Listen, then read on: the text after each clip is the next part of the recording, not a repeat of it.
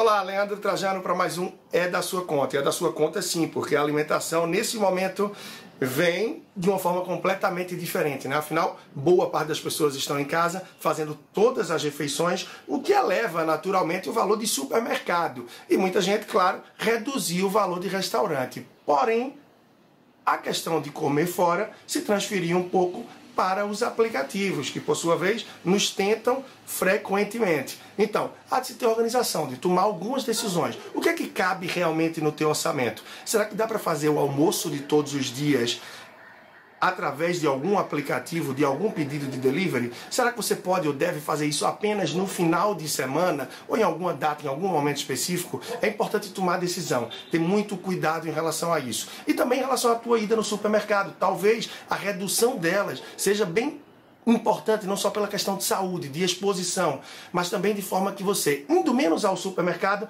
naturalmente vai se expor menos também ao fato de estar com o carrinho, de estar com a cesta na mão e querendo talvez pegar mais itens do que você realmente precisa. Então, muito cuidado com os supérfluos, muita atenção com suas decisões em relação ao que vai estar levando, para que também não leve em excesso, tá bom? E se possível, claro, procura comprar em algum lugar que você sabe que o preço é mais acessível e fugindo daquelas datas de pico onde fluxo fluxo de pessoas é maior. Atenção a todos esses pontos, muito equilíbrio e também cuidado com a ansiedade, que leva muita gente a comer muito mais e aí vai dar mais dor de cabeça também, não só no orçamento, mas depois da quarentena em relação à tua saúde. Um grande abraço e me acompanha de perto lá no Instagram Personal Financeiro. Até a próxima.